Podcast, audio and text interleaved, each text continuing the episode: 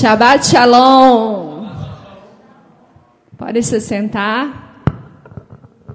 Abra sua Bíblia. Estamos na porção com, que tem o nome A Vida de Sara, porção de número 5.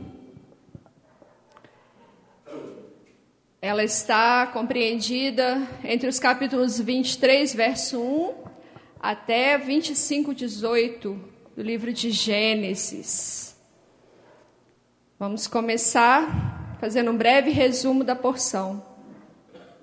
O capítulo de número 23, ele começa falando que a Sara, ela viveu 127 anos e veio a falecer na terra de Canaã. E Abraão, ele era estrangeiro naquela terra, né? O Senhor mandou ele para lá, mas ele não era daquele lugar, ele veio de Arã. E acontece um fato interessante nesse capítulo que Abraão quer sepultar Sara.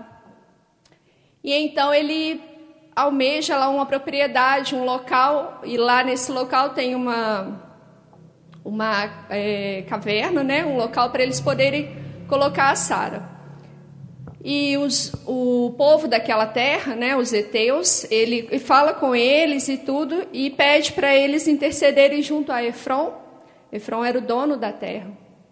Aí Efron, no meio dos homens ali na hora da conversa, ele fala: Não, Abraão, você, você é um príncipe de Deus no nosso meio, você pode ficar com a propriedade lá, você pode sepultar a sua esposa. Mas Abraão, ele fala: Não, eu quero te pagar um preço justo. E, e então, no meio da conversa, o Efron ele solta ali o valor. Quanto valia aquela propriedade? E Abraão entende, né? A, a informação e ele vai ali, pesa aquele valor que, que era o do, da propriedade e entrega ali na presença dos outros homens e, e fecha o negócio. E é interessante porque a, essa propriedade que Abraão adquiriu, ele é o primeiro, é, a primeira propriedade registrada legitimamente do povo hebreu.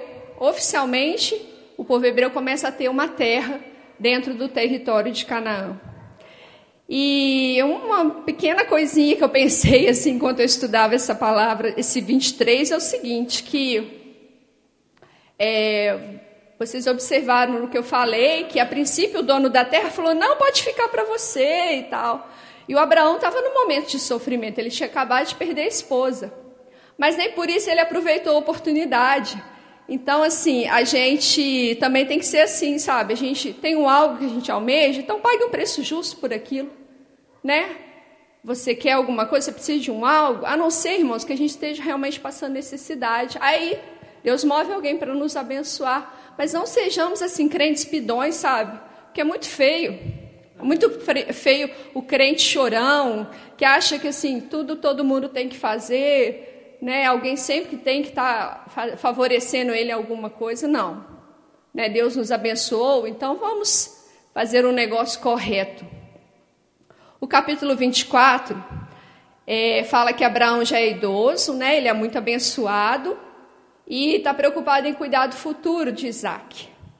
E ele manda o Eliezer ir lá na cidade natal dele, né, na terra natal, procurar uma esposa para o Isaac.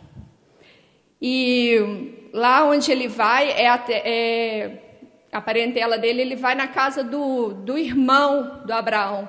O nome dele é Naor. Se você quiser conferir, você volta lá em Gênesis 11, 27, que você vai ver lá quem são os irmãos de Abraão, quem casou com quem, né? Enfim. E no 25, que a porção termina no versículo de número 18, fala que após a morte de Sara, o Abraão ele toma outra mulher por esposa, o nome de, dela é Quietura. E essa, essa esposa ela dá muitos filhos para Abraão também. Só que é, o que Abraão tinha, ele passou para Isaac. Porque Isaac é o filho da promessa, né? E aos filhos, aos outros filhos que Abraão teve, ele dá presentes e ele despede eles. Ele manda eles para longe de Isaac é, vai falar que Abraão ele morreu em boa velhice. É uma expressão muito interessante, Né? Quer dizer que aquele homem, ele assim, aos 175 anos, morreu em boa velhice, né? uma coisa assim, agradável, ele teve uma vida boa e até mesmo perto da morte, né? ele estava em, em uma situação boa na sua vida. E ele foi sepultado por Isaac e Ismael, no mesmo lugar que ele comprou para sepultar a Sara, aquele campo que eu acabei de falar. E a porção vai terminar falando sobre o Ismael e a sua descendência. Se você voltar alguns capítulos, você vai ver que o Senhor prometeu que a partir de Ismael também seriam gerados doze príncipes. E nesses versículos finais da porção, você vai ver os nomes lá desses filhos de Ismael que Ismael teve. E também fala sobre a morte dele. Ismael, ele morreu aos 137 anos. Hoje, em especial, eu quero falar um pouco em cima do capítulo de número 24. Vamos ler os versículos de 1 a 7. Era Abraão já idoso, bem avançado em anos, e o Senhor em tudo o havia abençoado. Disse Abraão ao seu mais antigo servo de, da casa: que governava tudo que possuía. Põe a mão por baixo da minha coxa, para que eu te faça jurar pelo Senhor, Deus do céu e da terra, que não tomarás esposa para meu filho das filhas dos cananeus entre os quais habito, mas irás à minha parentela, e daí tomarás esposa para Isaque, meu filho. Disse-lhe o servo: Talvez não queira mulher seguir-me para esta terra. Nesse caso, Levarei teu filho à terra de onde saíste? Respondeu-lhe Abraão: Cautela, não faças voltar para lá meu filho. O Senhor, Deus do céu, que me tirou da casa de meu pai e de minha terra natal, e que me falou e jurou, dizendo: A tua descendência darei essa terra, ele enviará o seu anjo, que te há de preceder, e tomarás de lá esposa para o meu filho. Como eu comentei agora há pouco, é, esse capítulo 24 fala que Abraão já estava idoso. E se a gente for voltar um pouco na história de Abraão, a gente vai lembrar que Abraão já viu Deus fazer muita coisa na vida dele. Ele tirou ele da terra dele. Na sua trajetória, ele o perdoou porque ele mentiu dizendo que Sara não era sua esposa. Ele fez o ventre de Sara gerar. Ele testou a fé e obediência de Abraão quando pediu para ele o Isaac. Então você imagina que esse homem ele, ele teve uma longa trajetória. Quando ele foi chamado, ele tinha 75 anos. Quando Isaac nasceu, ele tinha 100 anos. E ele viu a, a sua esposa gerar, então ele poderia pensar: Deus falou que eu ia ter uma descendência da Sara. Tá aí o Isaac. Estou tranquila agora. Isaac, corre atrás, meu filho. Agora a bola está com você. É você daqui para frente. Você é o filho da promessa.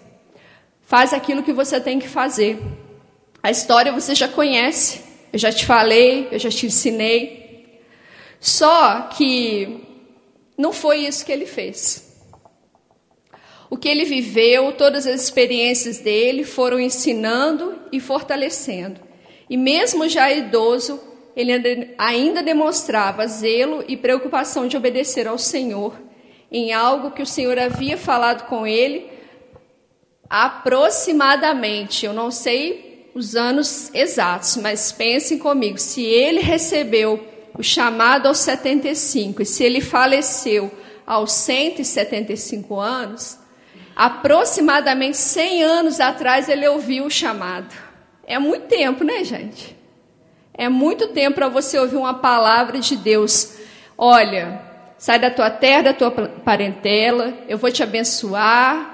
Você vai ser uma bênção, em ti serão benditas todas as famílias da terra. Abençoarei os que te abençoarem, amaldiçoarei os que te amaldiçoarem. Lá, nossa, é muito lá, entendeu? Não é ontem, não. É muito ontem para trás. Ele ouviu essa palavra. E hoje, já com teoricamente a sua vida realizada, ele ainda tinha uma preocupação. Ele ainda tinha que continuar, enquanto ele estava vivo, obedecendo ao chamado de Deus sobre a vida dele. E aí eu fiquei pensando um pouco se a gente hoje é assim, porque eu creio que aqui é, há uma variedade de palavras que já foram recebidas.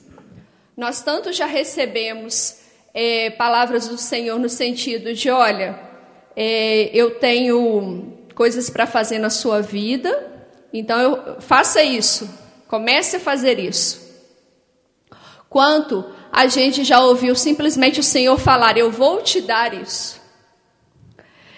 E quando Deus deu a palavra para Abraão, essa palavra estava vinculada à obediência de Abraão. Não estava desvinculada. Não era uma, uma, uma palavra que Deus faria simplesmente. Haveria ali uma atitude. Abraão precisou de sair. Entende? E ele saiu, ele fez aquilo ali. E às vezes, quando a gente ouve a palavra do Senhor, olha, essa palavra é para você hoje. Eu tenho isso aqui para você, mas você precisa fazer isso. A gente se alegra naquela hora, a gente fica muito feliz, a gente acha, meu Deus, que coisa linda. Mas às vezes o tempo vai passando, vai passando, vai passando.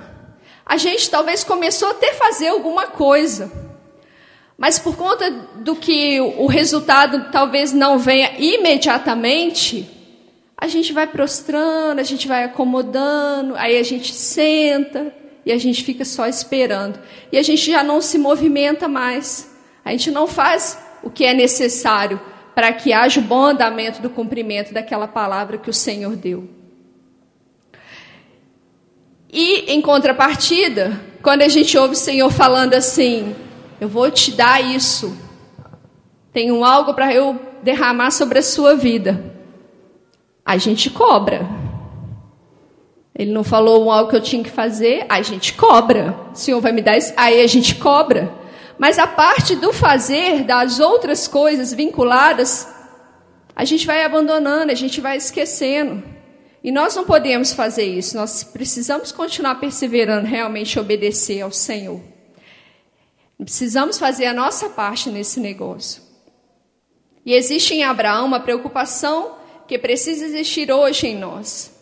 Abraão ouviu do Senhor que a partir dele ele formaria uma nação. Isso está lá em Gênesis 12, versículos de 1 a 3. Abraão foi tirado da sua terra natal e para lá ele não devia mais voltar. Não devia mais voltar. Tanto que quando Eliezer fala, olha, se eu não conseguir uma esposa, eu posso levar o Isaac lá? Ele fala, de jeito nenhum. Porque Deus me deu uma palavra e eu creio que Ele vai enviar o anjo dele na, na tua frente. Se chega lá você não conseguir a esposa, você volta, acabou. Mas eu creio no que Deus pode fazer lá e o Senhor vai levantar uma esposa para Isaac. Então ele não deveria voltar, não deveria. E a outra coisa também, dentro dessa palavra do Senhor, é que, que nós lemos aqui, é que ele tinha que levar, buscar uma esposa dentro da família de Abraão. Dentro da família. Nós, quando aceitamos a Jesus como nosso Salvador, nós também não devemos mais voltar atrás, né? Nós não devemos olhar para trás e sentir saudade de lá, e querer retornar aquilo que a gente abandonou. A gente sabia que não era bom. E quando a gente aceita Ele, o nosso Senhor, nós somos agora família de Deus, não somos? Então nós precisamos crer que o Senhor também é poderoso para levantar dentro da família dele alguém para nós. Entende? Porque essa porção fala um pouco sobre isso sobre a fé de Abraão, de que, olha, o Senhor falou que a partir de mim ele ia formar uma nação, que eu ia ser pai de multidões, mas eu preciso ser separado. E, em consequência, o meu filho também tem que ser separado, porque Abraão recebeu a, a promessa, mas Isaac era o cumprimento da promessa. Então, isso não podia, é, não podia se perder na vida de Isaac. Entende? Então, quando nós somos família do Senhor, o Senhor está preparando algo e alguém para nós também. Entende? Amém? E outra coisa também que eu fiquei meditando nesse texto, nesse texto é o seguinte, que Abraão hoje, nessa, nessa porção, ele já estava vivendo como estrangeiro na terra de Canaã. Mas ele foi muito claro quando ele falou para Eliezer o seguinte: O meu filho não vai se casar com as mulheres cananeias. Por quê? Porque aquelas mulheres adoravam a deuses pagãos. Abraão estava ali naquele meio, mas ele via bem o que acontecia ali. Então ele sabia que não era, primeiro que não era, ali não havia família dele. E eles eram idólatras.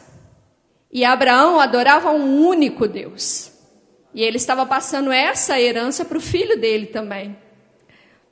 Então, nós hoje, nós podemos até viver em um mundo, porque é assim que nós vivemos, onde há idolatria, onde há o pecado de todas as maneiras, diversidade de manifestações, mas eu não preciso viver como o mundo vive. Eu não preciso me envolver com as coisas que o mundo oferece. Por quê? Porque eu também sirvo a um único Deus. Ele me aceitou como filho, então eu tenho um pai, um pai que é santo. Então aqui nessa terra eu tenho que fazer a diferença. E o tema da palavra para hoje, que fiquei meditando durante essa semana, é o seguinte: formando príncipes e princesas para o reino de Deus. Abraão, ele tem a sua vida registrada pelo Senhor em sua palavra. E as coisas que mais ressaltam em relação a Abraão são a fé e a obediência dele. Lá no livro de Hebreus, no capítulo 11, vai dizer que isso foi imputado a Abraão como justiça. O testemunho de Abraão, ele ecoa até hoje. Até hoje a gente ouve sobre a vida de Abraão e até hoje o Espírito Santo vem impactar a gente por conta da vida que Abraão teve diante de Deus. E eu trouxe, eu achei muito interessante é, pegar esse trecho que fala sobre como Abraão estava lidando com Isaac ali, e eu quis trazer alguns tópicos em relação a Abraão, a Isaac e a todo esse contexto aqui, para nos ajudar hoje, como pais, a formar príncipes para o reino de Deus, príncipes e princesas. E eu queria que você ampliasse o seu, a sua visão hoje e não pensasse assim, pastora, eu nem casei ainda. Ou, pastora, eu ainda não tenho filho. Mas nós, como servos e servas do Senhor, é, nós podemos ser pais físicos, mas também podemos ser pais espirituais para as pessoas. Porque quando nós pregamos, quando nós levamos a palavra, quando nós temos uma vida de acordo com a palavra do Senhor, nós estamos gerando frutos para o reino. Então você pode se tornar, sim, um pai espiritual para alguém. Entende? Então, ah, meus filhos já estão todos grandes, crescidos, adultos, casados, e longe de mim. Não importa. O Senhor trata com os pais e trata com os filhos. Todos nós somos filhos, então o Senhor também tem uma palavra para todos os filhos aqui hoje, para os príncipes e para as princesas do Senhor. Amém? Os filhos desde pequeno, eles precisam entender que há regras a serem cumpridas dentro e fora de casa. E uma das eu tenho Deus tem me dado a oportunidade de trabalhar com mulheres e crianças. Então, meio que acabo vendo um pouco de cada coisa. E ao a gente tentar ajudar pessoas que nos procuram, as vivências que a gente tem, a gente começa a avaliar algumas coisas e, e observar. E uma das coisas que pai, mãe, às vezes tem muita mania de fazer é justificar o filho. E um exemplo: ah, ele é muito pequeno para entender. E é interessante porque a criança, desde pequenininha, ela tem uma linguagem conosco. O bebê ele não fala, mas ele chora. Então ele vai usar essa linguagem para falar para você: tô, tô, com frio, é, tô molhado, né? É, tô com fome, é, quero um carinho, enfim, né? Vai ter aquela coisa assim, o natural. E à medida que nós correspondemos, ele vai entendendo que aquilo ali resolve, né? Olha, eu chorei, ela veio e me vasculhou e achou e resolveu o meu problema. Enfim. Só que o que, que acontece, gente? Um dia eu li uma coisa e eu achei muito interessante. Falava o seguinte: crianças são, assim, os maiores cientistas que existem. Por quê? Porque eles fazem experimentos. Não só com as coisas, com os brinquedos, mas com a gente também. Entende? Ele experimenta. Chorei. Opa, funcionou. Entende?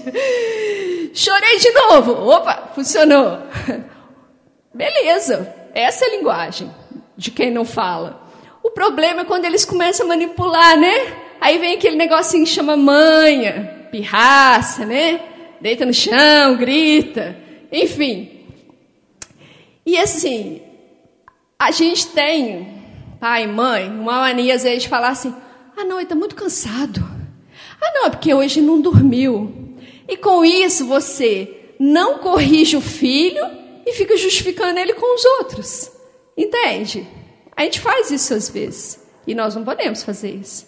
Claro que você tem que cuidar, mas você também tem que pôr um limite.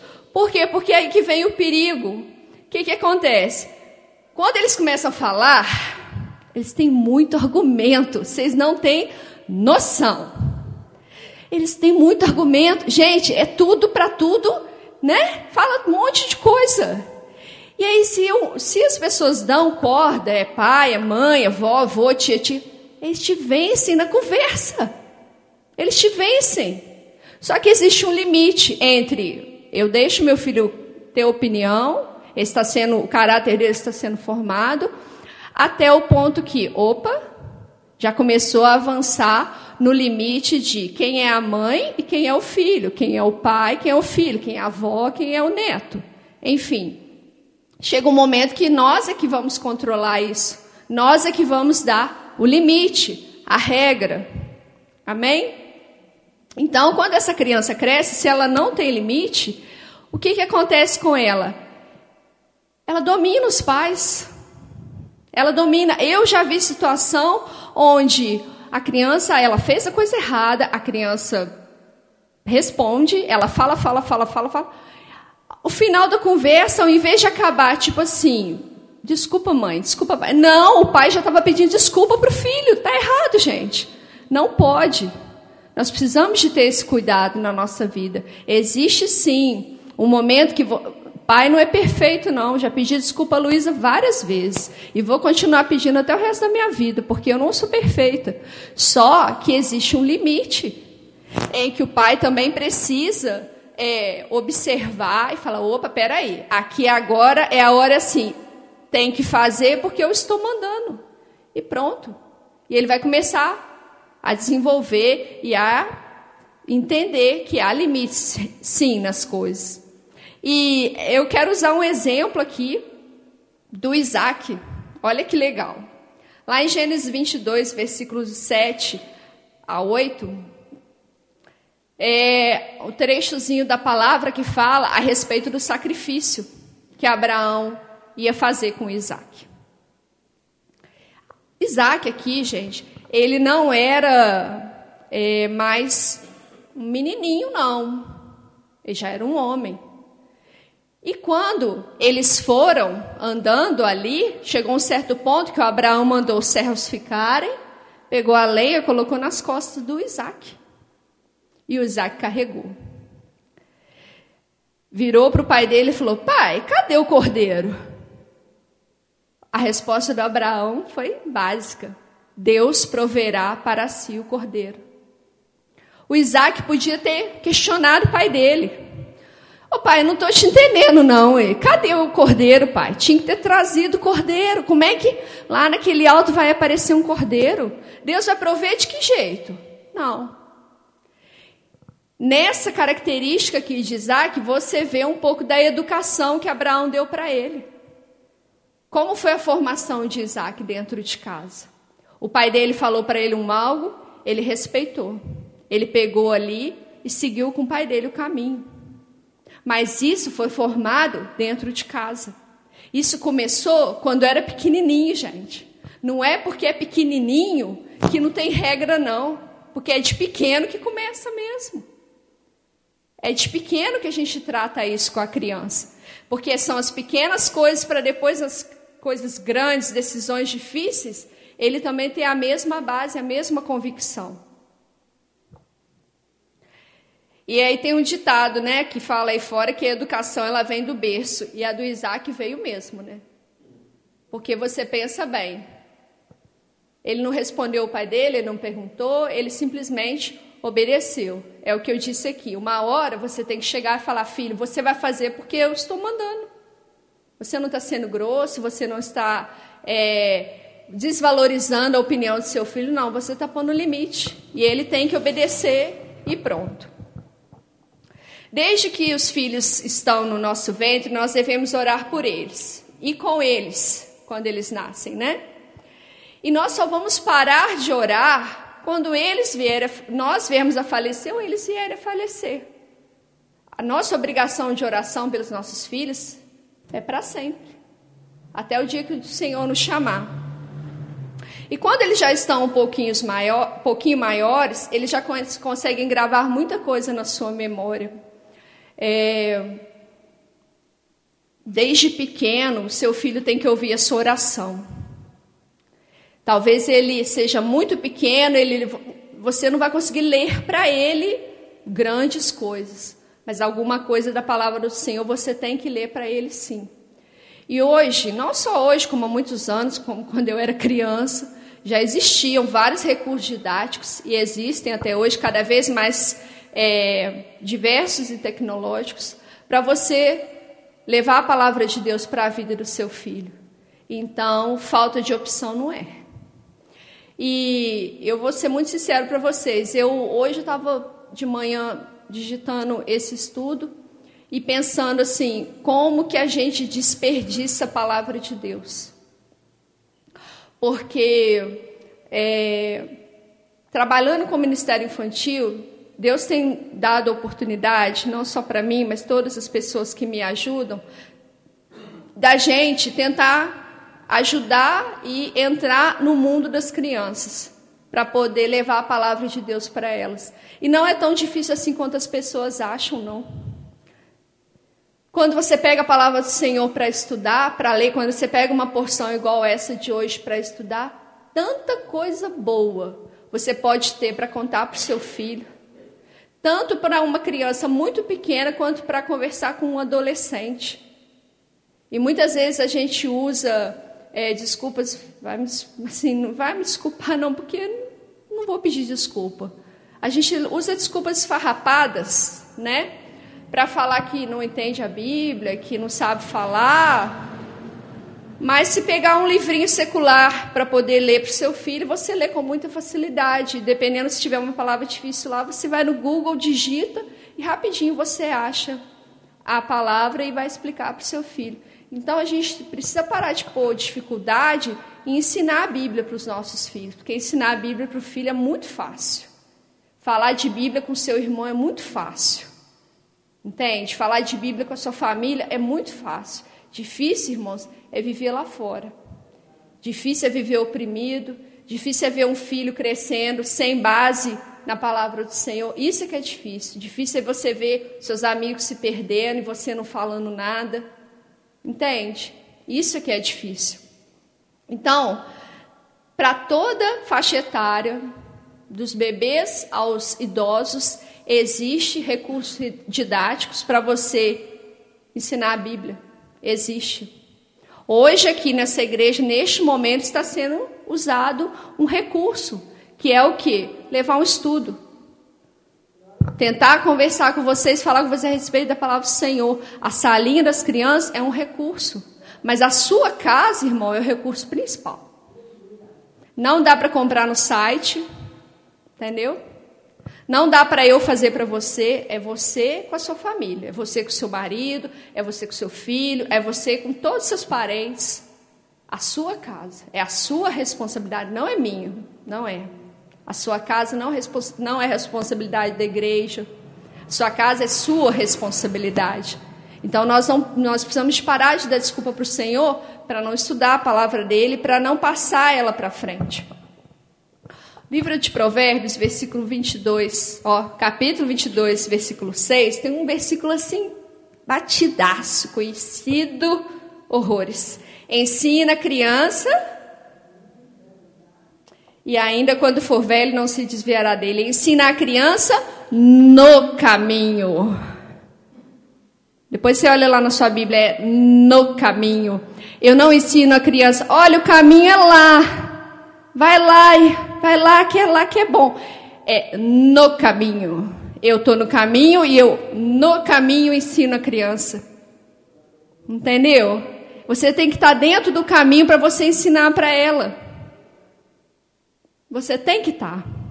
E é interessante porque, olha só, é, os nossos filhos, eles têm os nossos. É, nossa, fugiu a palavra aqui. Os nossos traços físicos, né?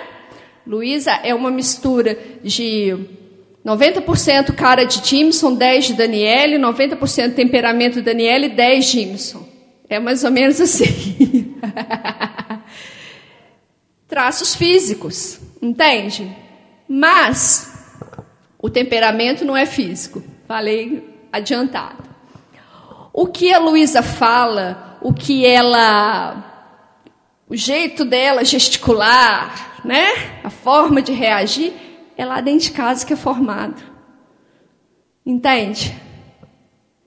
Então, é dentro. Sai de dentro de mim e dele a característica física. E o que eu sou e o que ele é, de dentro de mim e dentro do meu marido, também saem características que passam para ela, porque o que está dentro de mim sai nas minhas atitudes. Então, o que está dentro de mim tem que ser o quê? Palavra de Deus. Para que o que ela veja dentro da minha casa, o que ela assista a gente fazer, o que ela escute a gente falar, Sejam coisas que glorifiquem a Deus, para que ela também se acostume com isso. Não adianta eu, lá em casa, ser uma guerra e chegar na rua, eu achar que ela tem que viver em paz, calma, tranquila, mansa. Não vai, não vai, vai ser atribulada. Vai ser uma briga, vai ser.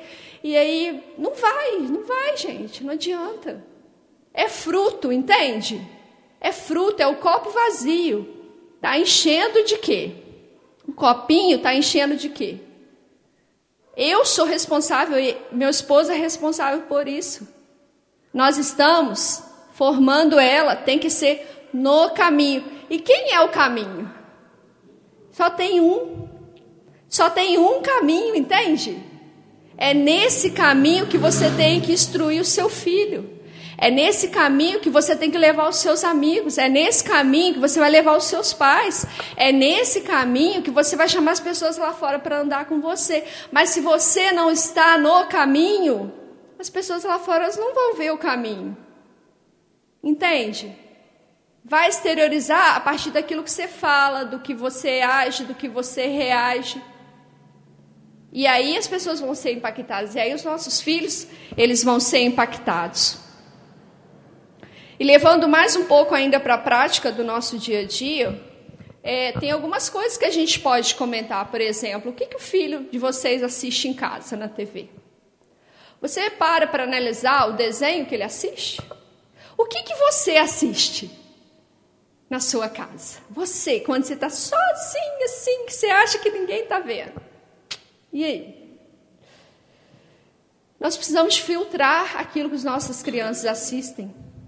Precisamos sim. Você assiste primeiro, você precisa saber o teor daquele desenho. Qual a informação principal? O que, que aquilo está incutindo dentro da cabeça do seu filho? E nas redes sociais? O que, que a gente anda se alimentando por aí? O que, que os nossos filhos, aqueles que são grandes já, que né, acessam essas coisas, o que, que eles têm recebido? Precisamos entender essas mensagens e se for necessário, nós temos que parar, explicar e falar: isso aqui não é para você. Não é. Tem coisa que não é para príncipe nem para princesa. Entende? Não é. E as maldições que estão entrando para dentro da nossa casa através da tecnologia, da TV. Como é que fica? Nós já cansamos, irmãos, aqui. Cansamos no sentido assim, a gente não descansa, não. Quanto for necessário, a gente vai fazer. Mas quantas orações já foram feitas por conta de legalidades que as pessoas deixaram entrar para dentro das suas casas? E as pessoas não dão muito valor para isso, não. Mas o negócio, quando aperta, aí. Mas nós precisamos de lembrar antes, entende? O que, que é que a gente está deixando entrar na nossa casa? Que tipo de coisa tem prendido a nossa atenção? É, a sua roupa, ela fica crente só dentro da igreja? Eu não posso falar para Luísa amanhã não usa short curto, Luísa. Se eu desfilar por aí de shortinho. Não adianta, irmão. Ela vai olhar para mim e falar: É, você pode, eu não posso.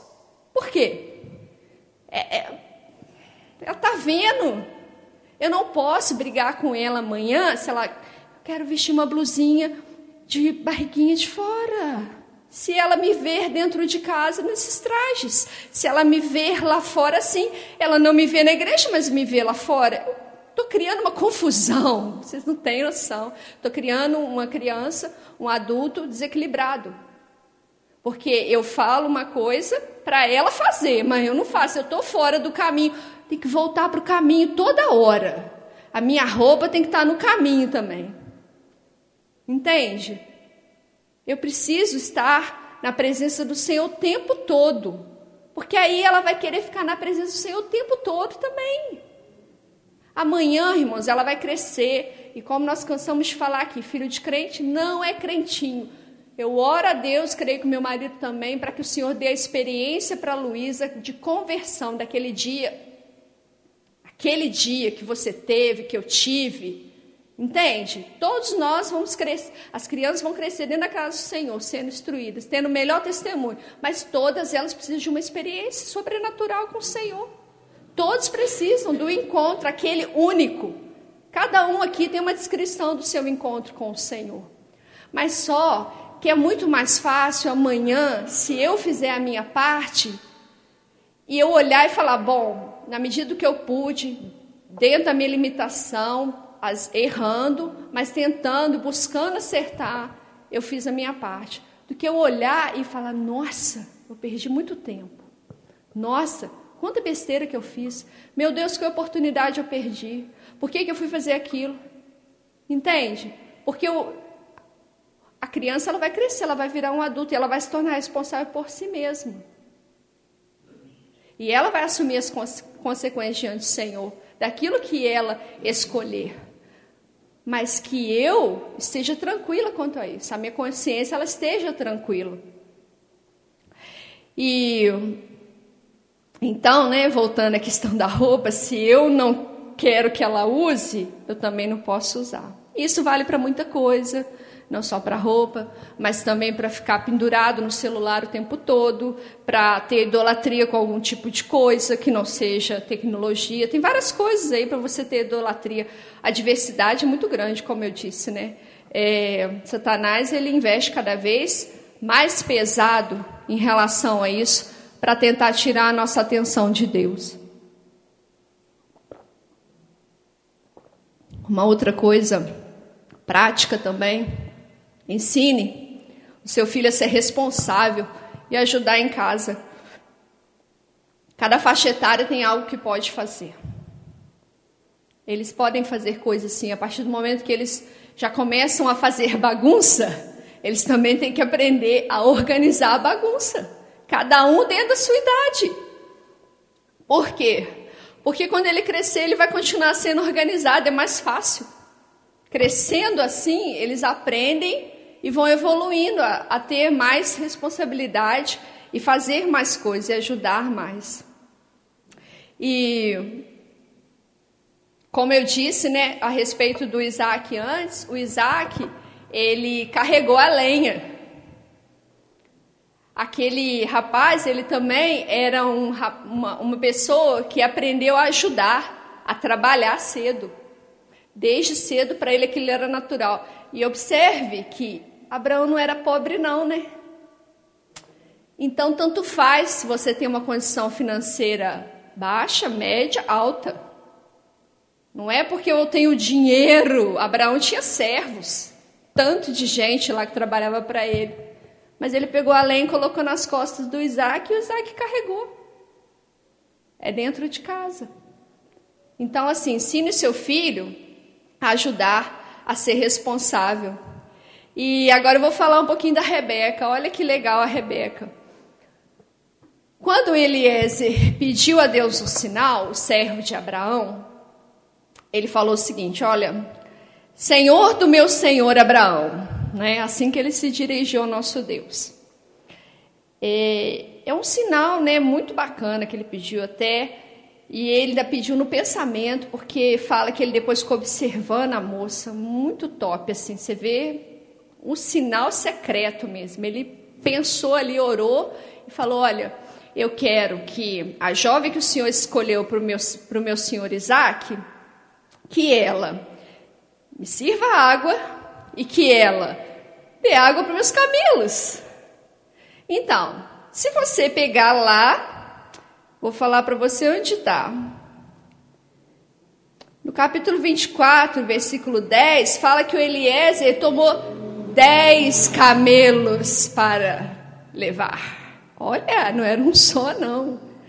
E aí veio a Rebeca, né? A Rebeca veio com seu cântaro no ombro. O cântaro era, era um vaso com duas alças na cabeça, ela estava com ele na cabeça. E ela chegou ali naquela fonte. E aí ela se aproximou de Eliezer, ofereceu água para ele, ou seja, desceu o cântaro uma vez, pegou água, deu para Eliezer. Só que Eliezer falou: ela não pode me dar, só me dar água, ela tem que dar água para meus camelos também, só dez. A distância do lugar que Eliezer veio até Arã era mais ou menos 700 quilômetros. A gente sabe da resistência do camelo à sede, né? Por isso que ele é um, um bicho natural mesmo desses lugares áridos aí, né? Então vamos pensar assim, que ele estivesse com pouca sede, mas são dez camelos. Dez. Quantas vezes a Rebeca desceu e subiu o cântaro? Uh, pensa num poço, né? Desce, sobe. A Rebeca fez isso. Gente, onde a Rebeca aprendeu a ser assim? Dentro de casa. Entende? Então, assim, é de pequeno que aprende. São nas coisas pequenas, nos detalhes, eles vão aprendendo. Até o dia que eles precisarem de dar água para 10 camelos. Eles vão pegar e vão fazer de boa vontade. Entende? E acontece às vezes a gente vê o seguinte, que infelizmente muitas famílias, elas criam pessoas mimadas, muito mimadas. Não precisa fazer nada, não precisa correr atrás de nada, não precisa arrumar nada, nada, nada, nada. Pode querer o que quiser, a hora que quiser. E aí, quando chega amanhã, né? Porque o amanhã ele chega para todo mundo, não tem jeito. Aí reclama com Deus. Eu não aguento mais esse menino, essa menina, esse homem, essa mulher. Não faz nada, me ajuda em nada. Mas e aí, como é que vai reclamar? Olha a formação que Deus. Deus não ouve essas reclamações, não. Não ouve. Ainda tem um, uma agravante também. Tem gente que ainda ouve da nora do genro, né? Porque aí, na hora que pega intimidade, seu filho não me ajuda. A sua filha não quer cozinhar. A sua filha não arruma casa. E por aí vai, gente. É um fato. É um fato. Mas é de pequeno. É de pequeno que a gente ensina.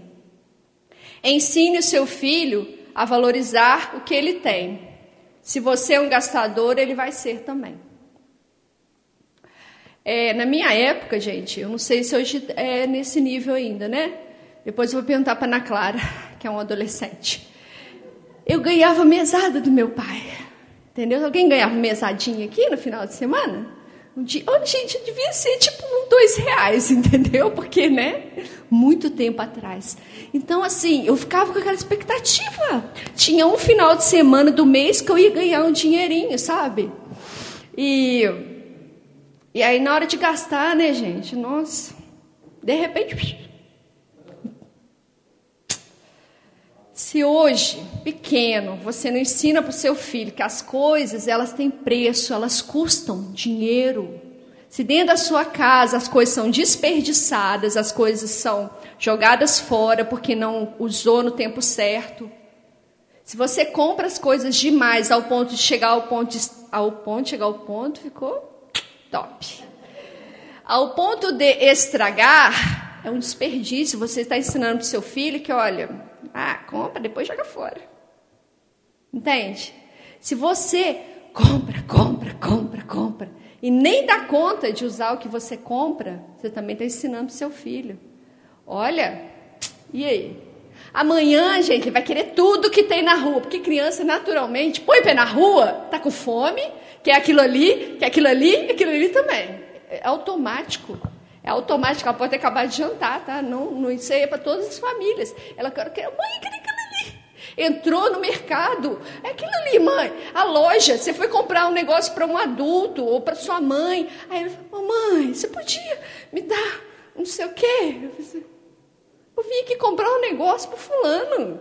É automático, gente, eles pedem. Agora, se você viver sustentando isso, toda vez que pede, você compra sem necessidade, você é um esbanjador, seu filho vai ser também.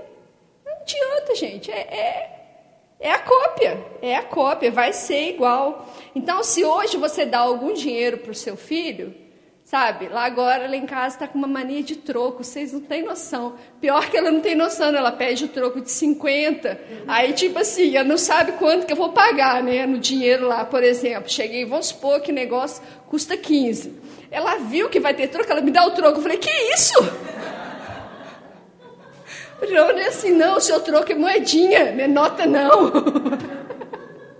É, ué, tá desse jeito. Eu não sei onde que ela aprendeu a história do troco. Arrumou tal de troco agora. Aí você vai conversar, falar, olha, você está juntando dinheiro? Beleza, então pensa bem com o que, que você vai gastar, sabe? Mas não adianta falar para ela pensar bem com o que, que ela vai gastar e ela veio queimando o meu, queimando lá de casa. Não adianta. É, é testemunho contrário que eu estou dando, né? Estou ensinando tudo o contrário.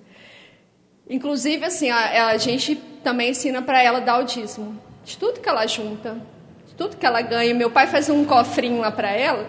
Toda vez que a gente tira o dinheiro para depositar, eu mostro para ela, deu tanto, minha filha. Aí agora, como ela já há um tempo já faz continha direitinho, ela faz a conta, mãe, meu dízimo. Mas se eu não ensinar para ela de pequena, quando ela for grande, ela não vai ligar para dízimo, não. Não vai, não vai, ué. Ela tem que me ver dar o dízimo, né? Sobre o salário que meu esposo recebe, nós temos os dois envelopes e dividimos o dinheiro e colocamos aqui no gasofilácio. Ela vê, ela sabe que o salário é dele, mas é dividido para nós. Ela tem o envelope dela. Então, ela sabe que o dia que ela receber um dinheiro, ela também tem dízimo. Mas eu, nós precisamos de ensinar eles desde pequenos. Desde pequenos. Porque isso se torna leve para a criança. Se ela, tudo que ela aprende correto, desde pequenininha é fácil, porque para ela é normal de fazer, ela cresceu fazendo. Viva na casa de Deus. Mostre a seu filho através do seu interesse pelas programações da sua igreja e da sua frequência o quanto você tem compromisso com Deus. Eu não posso brigar com minha filha. Você tem que ir para a igreja. Eu não vou. Não posso. Ir. Mamãe, mas por que você não vai? Não, você vai que hoje eu vou não sei o que lá. Não? Eu vou, você vai, seu pai vai, todo mundo vai, é sempre. Sempre. E como a Sandrinha falou uma coisa aqui muito legal, ela falou: quando eu ajoelho aqui dentro da igreja, eu agradeço a Deus. Senhor, como é bom estar na tua casa. Nossos filhos precisam ver esse prazer em nós. E da igreja para você não pode ser um jugo, tem que ser prazer. Não pode ser uma obrigação, tem que ser amor. Entende? Eles vão ver, as pessoas ao seu redor, elas vão ver em você anseio por estar na presença do Senhor. E isso vai contaminar elas também. Que elas vão querer saber por quê, elas vão querer ir atrás de você. Também quero ir. Por que, que você. Não, que lugar é esse que você vai? Você tem essa alegria para ir e quando você volta, você volta melhor ainda. Mas amanhã não posso cobrar. Quando eles estão maiores, que não quer ir mais na igreja, agora adolescente, fase difícil. Ai, nossa, é isso, é aquilo, é não sei mais o que. Não tem fase difícil, não, gente. Não tem, não. Adolescente é bênção de Deus. É bênção de Deus. Criança é bênção, adulto é bênção, idoso é bênção. Todas as idades são bênção de Deus. Depende de como você está enchendo o copo. Faça a sua parte, por favor. Faça a sua parte. Eduque os seus filhos para um propósito maior. Não tenha filhos só para ter. Muitos de nós aqui já receberam de Deus uma palavra de promessa com relação ao filho ou aos filhos que o Senhor deu ou vai dar. Abraão também recebeu uma palavra. Está lá em Gênesis 17, versículo de número 7. Estabelecerei a minha aliança entre mim e ti e a tua descendência, no decurso das suas gerações, aliança perpétua, para ser, para ser o teu Deus e da tua descendência. A melhor coisa que você pode dar para o seu filho na terra é Deus. É melhor legado que você pode deixar para o seu filho é ele reconhecer: eu também sou servo de Deus. Ele vê isso em você, ele também ter necessidade disso. É o melhor legado que você pode deixar, nesse mundo para qualquer pessoa é a pessoa ver você tendo prazer em servir a Deus. Você falar que Ele é o meu Deus. O Senhor aqui falou para Abraão que faria uma aliança com ele, com a descendência dele, para ser o Deus deles. Entende? Nós, pela fé, também somos filhos de Abraão. Então o Senhor fez uma aliança conosco de ser o nosso Deus. Entende? Então nós também temos uma responsabilidade com todos ao nosso redor de mostrar para eles e colocar neles um desejo grande de querer esse Deus também. Porque essa aliança o Senhor quer estender por todas, para todas as nações. O Senhor não restringiu ela só a Israel, não. Através de Jesus, todas as nações foram alcançadas, como o Wilson orou aqui nessa noite.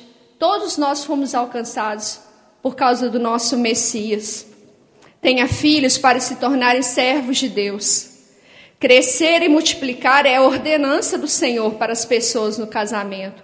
Mas não podemos ter nossos filhos sermos egoístas pensando só em nós mesmos. Pense nos seus filhos e pense em você como você era antes de ter Jesus. Você gostaria que amanhã eles se tornassem as pessoas que vocês eram? Antes de ter Jesus na vida de vocês? É isso que a gente quer deixar para eles? Não podemos viver sem a presença de Deus e nem os nossos filhos. Então, a nossa vida tem que mostrar aos nossos filhos a necessidade de que eles também têm que querer a Deus. Como eu disse para você, as pessoas têm que, ter, têm que ser levadas também a desejar a Deus na vida delas pelo nosso testemunho, pela nossa influência. Nós falamos aqui de algumas características de Isaac e também de Rebeca. E todas as coisas, as quais o Senhor nos ensinou aqui, elas determinam o tipo de pessoa que eles seriam, Isaac e Rebeca. E o Senhor separou aquele casal para continuar Entende? Porque Deus deu a Rebeca para o Isaac. E Deus deu o Isaac para Rebeca. E hoje, ainda, eu preciso colocar diante do Senhor a minha filha, pedindo ao Senhor que prepare ela para alguém, mas também que prepare alguém para ela. A gente tem muito hábito, às vezes, de ficar orando: Senhor, prepara alguém para mim, né? Quem é solteiro, Senhor, prepara alguém para mim, Senhor. Mas você tem que orar também, Senhor, me prepara para quem o Senhor vai me dar. Entende? Me prepara, Senhor, para quem o Senhor vai me dar. Amanhã o Senhor vai me dar um servo teu, uma serva tua. Então me prepara também, Senhor. Quem é solteiro tem que orar assim, viu? Não fica só pedindo, Senhor, eu quero aquele homem aquela moça. Não, querido, ora assim, Senhor, eu quero ser aquela moça. Senhor, eu quero ser aquele homem que o Senhor está preparando para tua serva, para o teu servo que está aí, em algum lugar espalhado aí na terra. Vocês entenderam? Não? Hã? Tem alguém aí? Ah, entenderam, né? Então, é a mesma oração que eu tenho que fazer pela Luísa. Eu tenho que orar para o Senhor preparar alguém para ela, mas eu tenho que orar para o Senhor preparar ela para alguém, mas é preparar ela como serva de Deus. E preparar o servo do Senhor para ela. Se Jesus não voltar antes. Eu sabia que ele estava ali sofrendo. Eu tinha que falar. Entendeu? Porque o assunto é meio complexo, assim, né? Então eu tinha que falar, porque, enfim. Deixe o Espírito Santo trabalhar em você e viva no caminho com ele, nas pisaduras do nosso Senhor Yeshua. Abraão foi chamado aos 75, mas Isaac nasceu, ele já estava com 100. Mas nesse período, Abraão foi sendo preparado, Abraão foi sendo moldado juntamente com Sara. O Senhor foi construindo neles ali os pais, os patriarcas do povo de Israel. Deixa Deus construir em você também. Seja você pais físicos ou espirituais. Deixa o Senhor construir. Enquanto você espera, não espera sentado, não, espera trabalhando. Espera confiando, espera deixando o Espírito Santo trabalhar, espera no caminho. Quem está no caminho tem que andar, tem que andar, porque nós estamos em direção a uma Canaã celestial. Então nós temos que caminhar, estar no caminho. Porque, como eu disse aqui, né? Nós temos que formar príncipes e princesas para o reino de Deus. Você também se torne um príncipe e uma princesa do reino de Deus. Amém? Eu agradeço a minha oportunidade, em nome de Jesus, e as palmas aplaudem o Senhor. Amém?